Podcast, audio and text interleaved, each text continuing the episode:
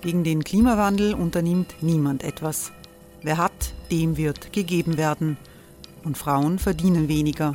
War ja immer schon so. Man ärgert sich und macht weiter. Was aber, wenn nicht? Wir haben eine Idee. Die Falter Arena macht die Bühne frei für Menschen und Projekte, die das Land verändern. Mein Name ist Eva Konzett. Ich leite das Politikressort im Falter. Und am Sonntag, den 26. Mai, veranstalten wir im Wiener Stadtsaal die nächste Falter Arena.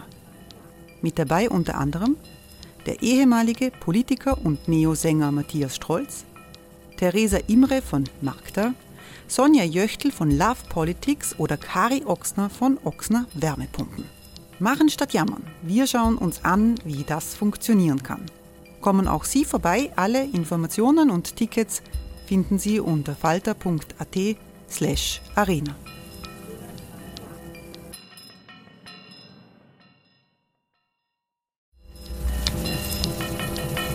Falter-Podcasts werden durch Werbung unterstützt. Das hilft bei der Finanzierung unseres journalistischen Angebots. Falter Radio, der Podcast mit Raimund Löw.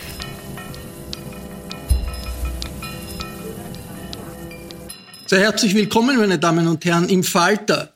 Der russische Krieg gegen die Ukraine ist ein Einschnitt für die Weltpolitik. Millionen Menschen sind auf der Flucht. Der Krieg verändert die Wirtschaft und er verändert auch die Medien. Medien im Ukraine-Krieg, das ist der Titel dieser Sendung. Die Wahrheit ist das erste Opfer im Krieg, das ist ein viel zitierter Satz, aber natürlich, die Menschen wollen wissen, müssen wissen, was sich wenige hundert Kilometer von Österreich entfernt abspielt, wie Kriegspropaganda von journalistisch seriösen Informationen zu unterscheiden ist. Das ist eine der Fragen, die wir in dieser Sendung diskutieren wollen. Äh, die Sendung kommt aus der Redaktion der Wiener Wochenzeitung Falter. Wir sind alle online miteinander verbunden. Ich begrüße sehr herzlich Philipp Eder. Guten Tag. Grüß Gott. Herr Eder ist Leiter der Abteilung Militärstrategie im österreichischen Bundesheer, Brigadier Eder, um den Titel genau zu nennen.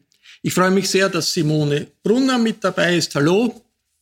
Hallo. Frau Brunner ist äh, Redakteurin des Wochenmagazins Die Zeit. Sie kennt die Medienwelt in Russland und in der Ukraine ganz ausgezeichnet. Ebenfalls dabei ist Tessa Schischkowitz. Willkommen. Hallo. Tessa ist Auslandskorrespondentin mit Standbein London. Sie war unter anderem auch in Moskau journalistisch tätig. Und Nina Horacek ist dabei. Hallo. Hallo. Nina Horacek ist Chefreporterin des Falter. Sie hat die Parallelwelten von Rechtsextremen, Corona-Leugnern und Putin-Freunden in Österreich inspiziert und war diese Woche im Aufnahmezentrum in Wien für Flüchtlinge. Ganz kurz vorweg, was passiert dort und wie sieht es dort aus? Die Stadt hat gemeinsam mit verschiedenen NGOs wie Diakonie, Caritas, aber auch Amber Med die medizinische Betreuung leisten im Austria Center, also dort, wo auch die Impfstraße war, ein Zentrum, ein Beratungszentrum für geflüchtete Menschen aus der Ukraine errichtet. Das konnte man heute besichtigen. Und dort ähm, werden die Anträge ähm, vorbereitet ähm, auf eben Schutz in Österreich, ähm, das auf den Status des Vertriebenen, aber auch es werden auch Wohnungen vermittelt. Also die suchen sehr dringend ähm, Wohnraum in Wien ähm, möbliert und länger als für ein, zwei Wochen, also wo Leute schon ein bisschen länger bleiben können.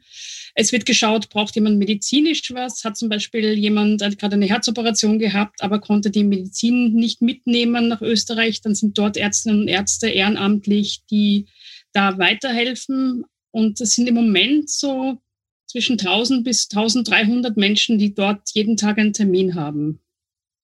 Wir zeichnen diese Sendung am frühen Nachmittag, Mittwoch, den 9.3. auf. In Kiew warten die Verteidiger auf den befürchteten Sturmangriff der russischen Soldaten.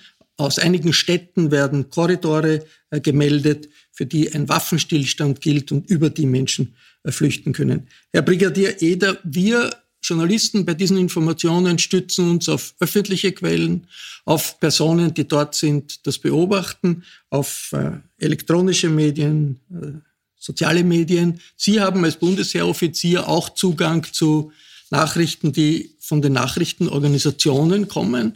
von Nachrichtendiensten. Ich möchte Sie daher fragen einmal zuerst zum Ausmaß äh, dieser, dieser Katastrophe. Die, das Hochkommissariat der Vereinten Nationen sagt, es sind knapp unter 400 zivile Opfer, die bisher nachgewiesen sind. Sagt aber gleichzeitig dazu, es sind in Wirklichkeit natürlich viel, viel mehr. Haben Sie eine Schätzung, wie viele zivile Opfer es bisher gegeben hat? Nein, ich glaube, das kann man noch nicht wirklich abschätzen. Man muss in solchen Kriegen auch immer vor Augen haben, dass ja äh, das ein sehr chaotischer Zustand ist. Das heißt also, jede genaue Zahl von Toten, Verwundeten lässt sich wahrscheinlich erst dann wirklich feststellen, wenn die Kampfhandlungen vorbei sind. Und während der Kampfhandlungen äh, werden die Zahlen nie wirklich stimmen. Daher, man kann sich an das anhalten, was es offiziellen, offizielle Stellen, vor allem von den Vereinten Nationen bekannt geben. Aber grosso modo wäre ich da immer sehr vorsichtig. Aber bei dem Ausmaß der Zerstörungen, die man sieht, muss man davon ausgehen, dass es tausende Opfer gibt, vielleicht zehntausende Opfer, oder?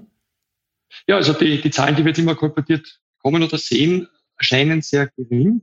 Äh, das kann natürlich äh, verschiedenste Gründe haben. Also wir hören zum Beispiel aus Kiew, wo ja noch relativ wenige Luftschläge, also im Vergleich zu Mariupol oder Kharkiv, ich sagen, wenige, äh, wenige Luftschläge passieren, dass ja die Stadt bereits relativ menschenleer ist.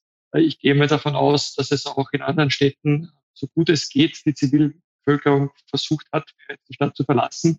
Vielleicht ist das ein Grund, hoffentlich auch ein Grund, warum die Zahlen relativ gering sind. Aber was natürlich zu berücksichtigen ist, dass wenn Gebäude einstürzen, wenn Menschen in Kellern sind, äh, das kennen wir auch aus dem Zweiten Weltkrieg in Österreich, äh, und dann weiß man einfach wie Menschen da zu Tode gekommen oder verletzt waren. Herr Brigadier, wie viele gefallene Soldaten gibt es in diesem Krieg? Ein amerikanischer General hat vom Kongress in Washington gesagt, er schätzt 2000 bis 4000 russische Soldaten sind gefallen. Von ukrainischen Quellen heißt es bis zu 9000. Was ist da realistisch? Ja, auch hier gilt, äh, dass man diesen Zahlen überhaupt nicht trauen kann. Also auf der einen Seite ist es so, dass äh, auch hier äh, ein genaues Feststellen der Toten in den Kampfhandlungen und also im Chaos des Krieges nur sehr schwer möglich ist. Und dann ist natürlich zu berücksichtigen, dass die beiden Konfliktparteien auch mit der Vermittlung von gefallenen Zahlen eine gewisse Policy verfolgen. Das ist überhaupt als Soldat, muss ich das auch dazu sagen, dieses Abstützen auf Zahlen und Statistiken, in dem Fall äh, verfolge ich ja schon seit vielen Kriegen und halte ich für äh, sehr bedenklich. Und es sagt auch in Wirklichkeit nichts aus über den Kriegsverlauf, außer dass man eine ungefähre Zahl hat. Es sind also nicht drei Soldaten, die gefallen sind, sondern es wird schon um die Tausenden gehen. Davon kann man mal ausgehen. Aber ob das jetzt 2000, 4000 sind oder 8000, spielt ja derzeit auch überhaupt keine Rolle. Also ich denke, also spielt für uns also als Beobachter keine, keine Rolle, weil wir reden jetzt auch nicht von 20 oder 30.000. Jedes Aber ist das zum Beispiel ausgeschlossen auf ukrainischer Seite, wenn es bis zu äh, also einige tausend, vielleicht bis zu 10.000 gefallene russische Soldaten gibt? Die Verteidiger haben vielleicht Zehntausende Opfer, kann das sein? Ich glaube nicht, dass das schon so viele sind. Also ich denke, dass äh, dadurch, dass ja bislang das Gefecht sehr beweglich geführt wurde, also kein Stellungskrieg ist, dass also hier äh, die die, auch die, die äh, Opferzahl bei den Verteidigern äh, eher den Zahlen entsprechen, die wir so hier jetzt hören, ohne dass man so jetzt wirklich äh, ins Detail und in die Einzelziffer gehen soll. Es ist, eines ist klar, es ist ein furchtbarer Blutzoll, sowohl in der Zivilbevölkerung als auch bei den Soldaten. Simone Brunner, sprechen wir zuerst über die Ukraine und die Informationssituation in der Ukraine. Wie informieren sich die Menschen in der Ukraine darüber, was los ist und was sie tun müssen, äh, was sie tun können.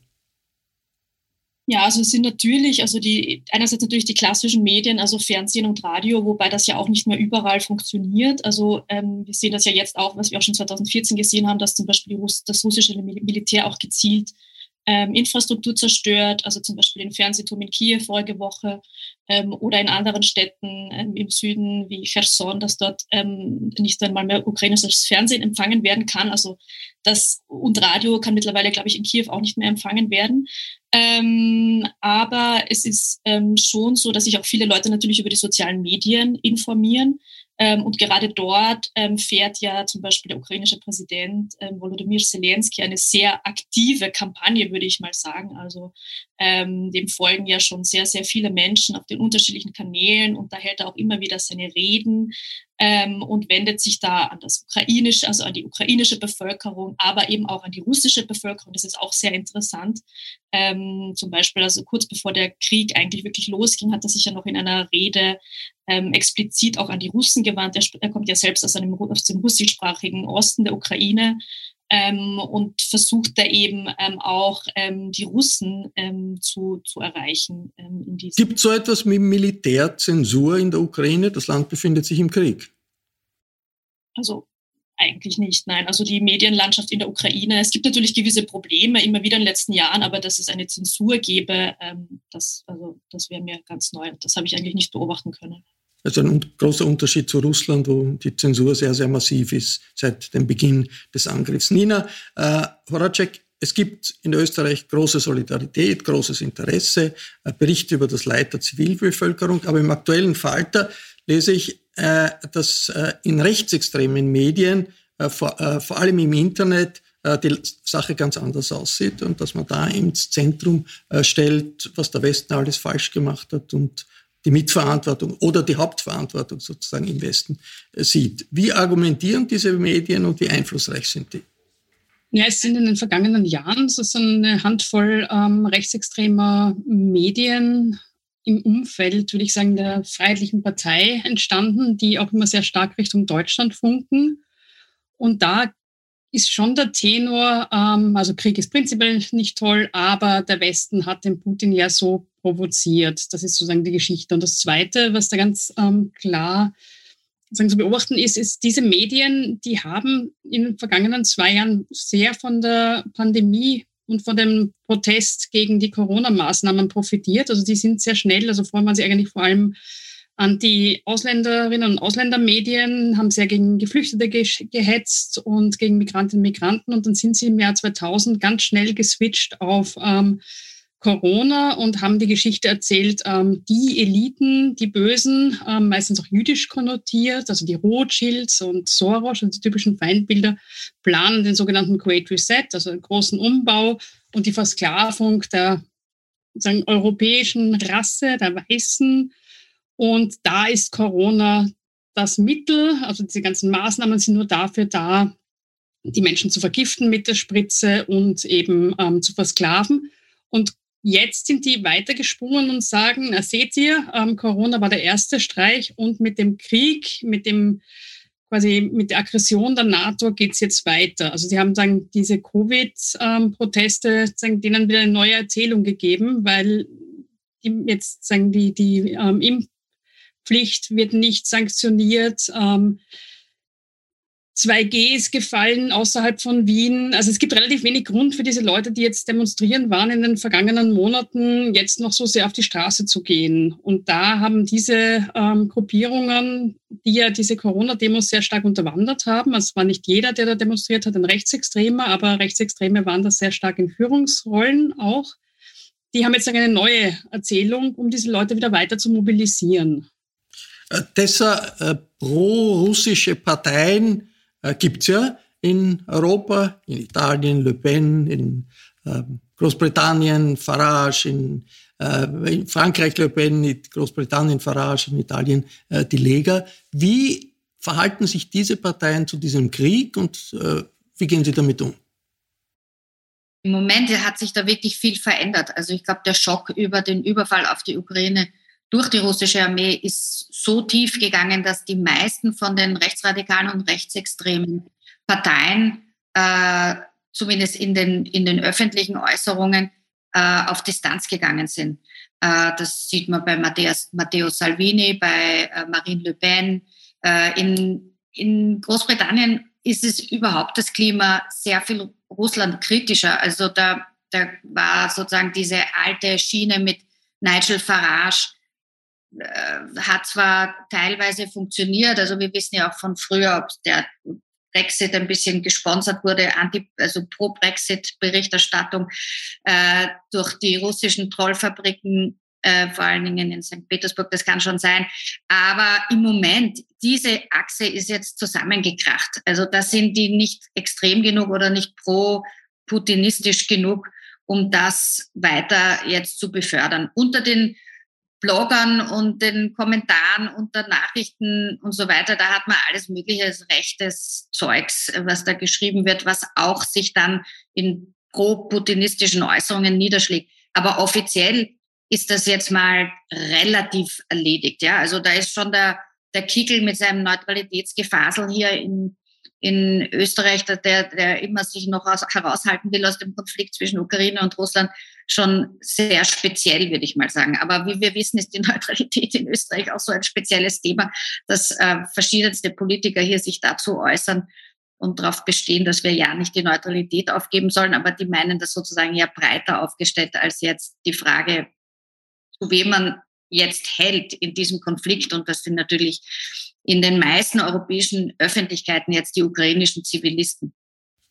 Äh, Simone Brunner, äh, Russland ist äh, ein Land, in dem die russische Kriegspropaganda jetzt total alles übernommen hat. Die letzten unabhängigen Medien sind eingestellt worden. Es gibt ein Gesetz, das es unter Strafe stellt, über den Begriff Krieg oder Invasion zu verwenden.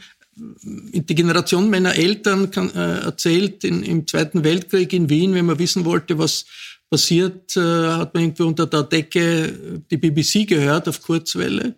Kommt man einer solchen Situation nahe langsam in Russland?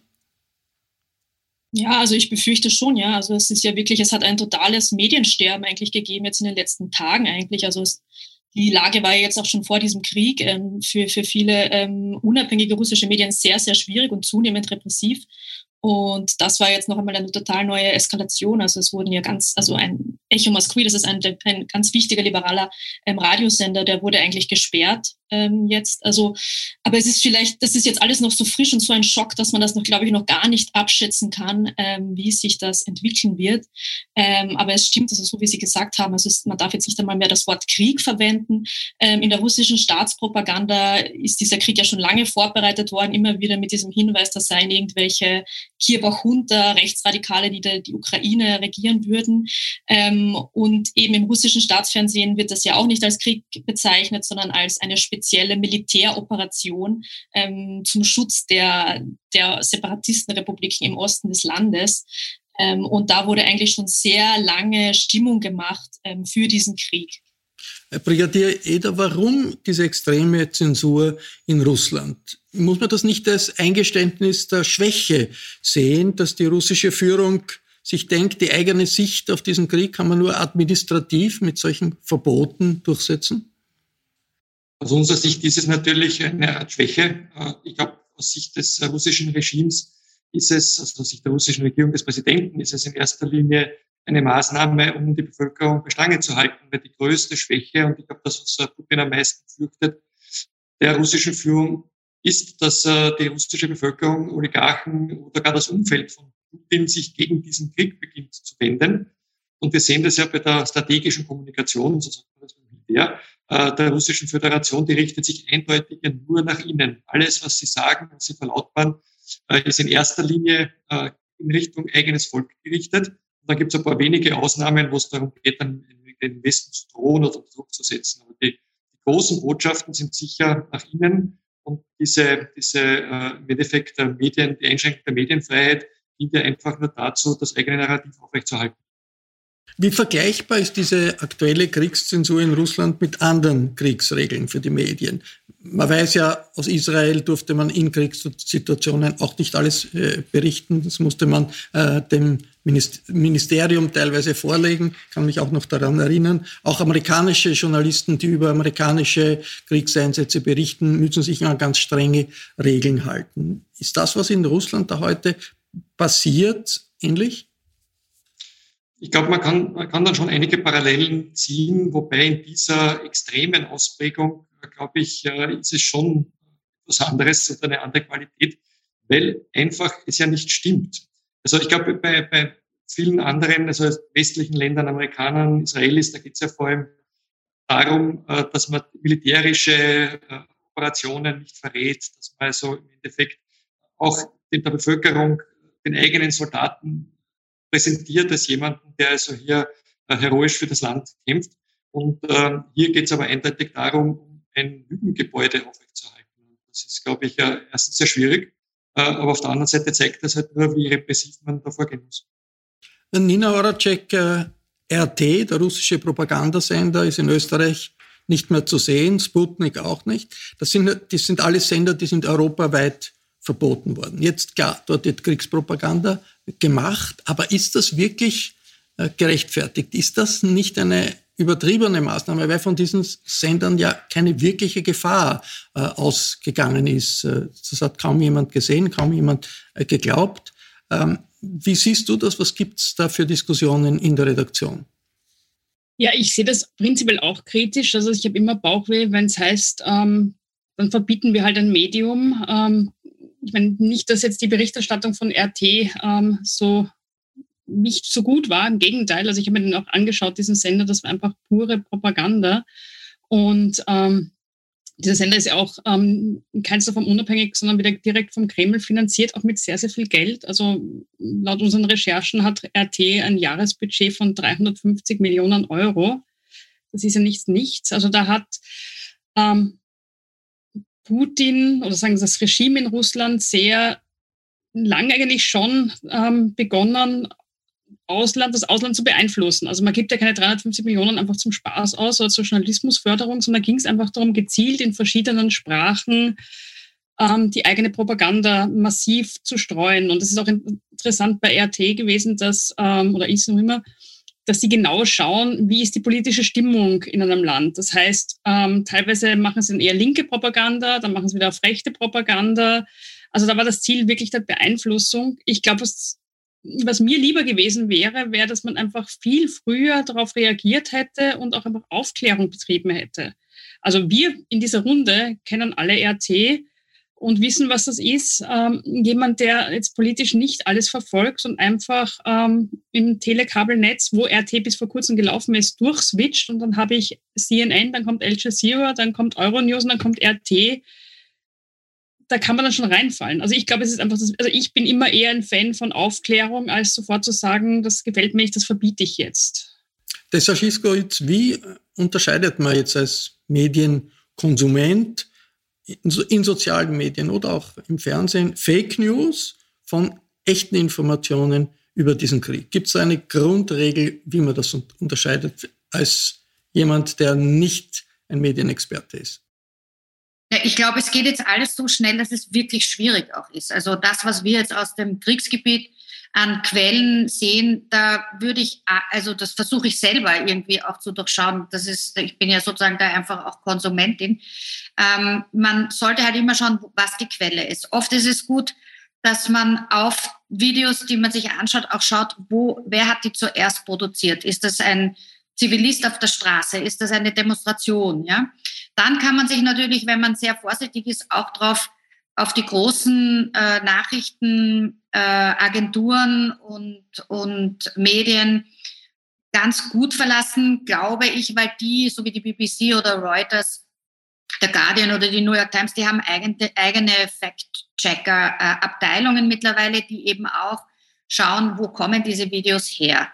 Das äh, beruht alles auf dieser relativ neuen, ungefähr zehn Jahre alten äh, Methode von Open Source äh, Intelligence and Open Source Investigations, die von Bellingcat und anderen Organisationen begonnen wurden, wo die Leute. Was, was heißt das Open Source? Äh, also, dass nur Recherche. offene Quellen verwendet werden von diesen Organisationen. Also keine Geheimdienstquellen. Das sind keine Geheimdienstquellen. Und das ist aber trotzdem unglaublich schwierig natürlich zu wissen, ob das manipulierte Videos sind, ob die, ob die Leute, die die hochladen, auch tatsächlich dort sind, wo sie sagen, dass sie sind und so weiter. Und die verifizieren diese Videos.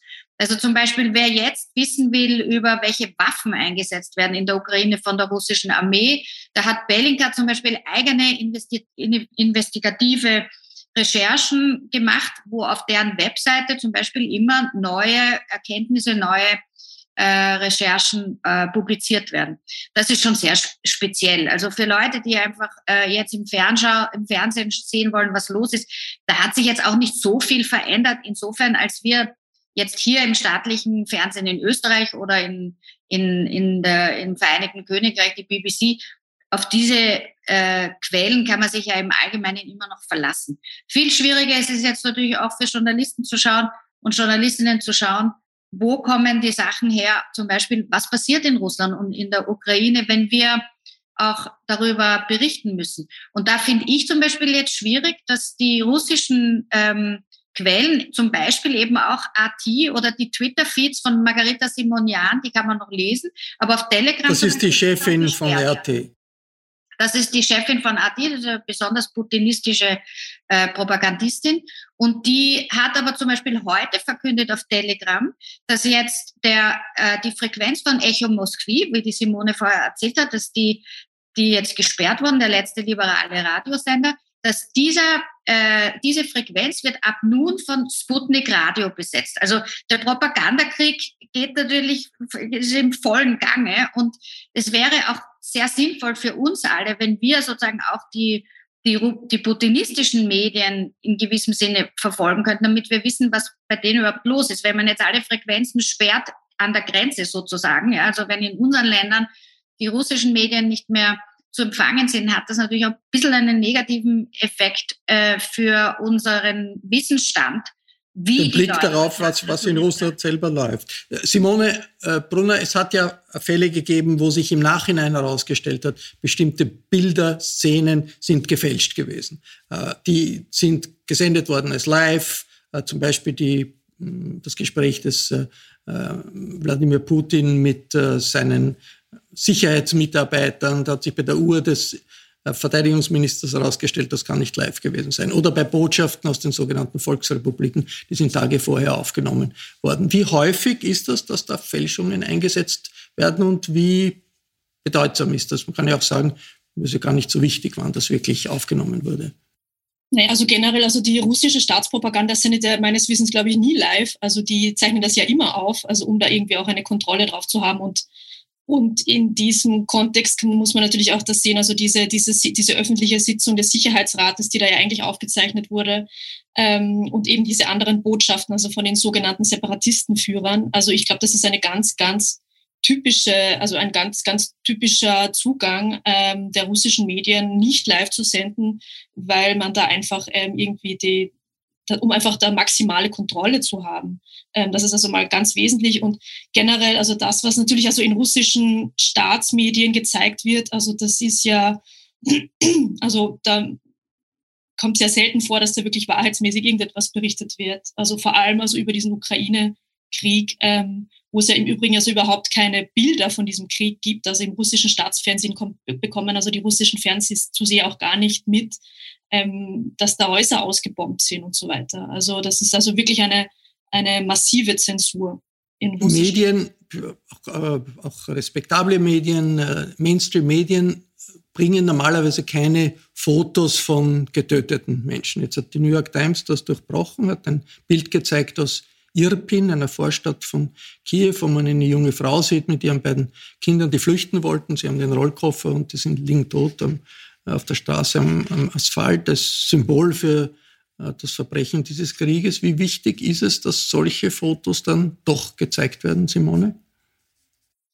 Ja, weil es einfach die, natürlich die Brutalität dieses Krieges zeigt. Natürlich ist das immer eine, eine extreme Frage, glaube ich. Also da ähm, den Schutz der Person auch zu sehen und aber auch diese Bilder zu zeigen, die ähm, diese Brutalität des Krieges zeigen. Das Foto war ja auch speziell, deswegen wurde das, glaube ich, auch veröffentlicht, weil es hieß da ja auch, dass es einen humanitären Korridor gibt, also für Zivilisten, dass also das, dass die Sicherheit dieser Zivilisten gewährleistet wird. Und das wurde wohl von den Russen gebrochen. Und deswegen illustriert dieses Bild halt auch einfach diese Realität, die es vor Ort gibt. Und deswegen finde ich es schon wichtig, dass die Öffentlichkeit diese Bilder sieht.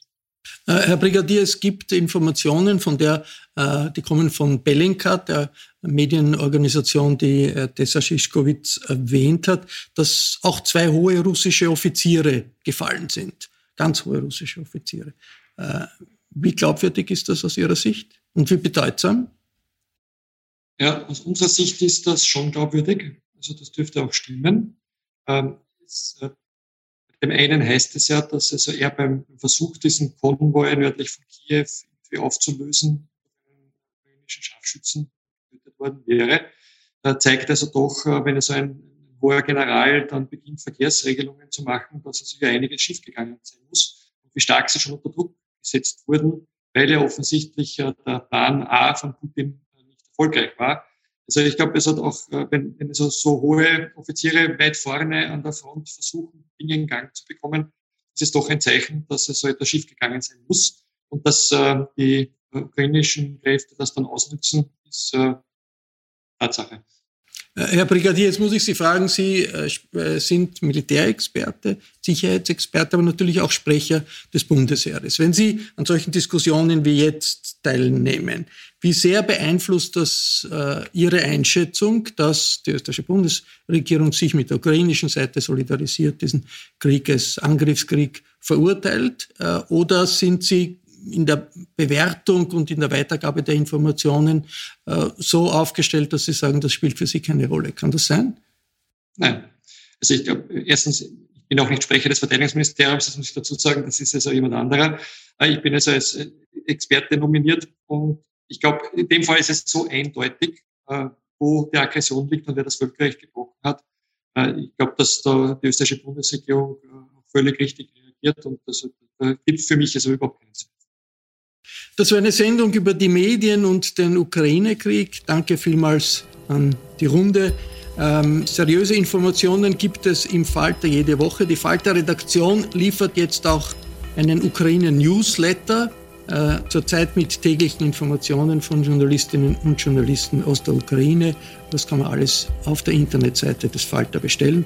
Ich bedanke mich für Ihr Interesse. Bis zur nächsten Folge.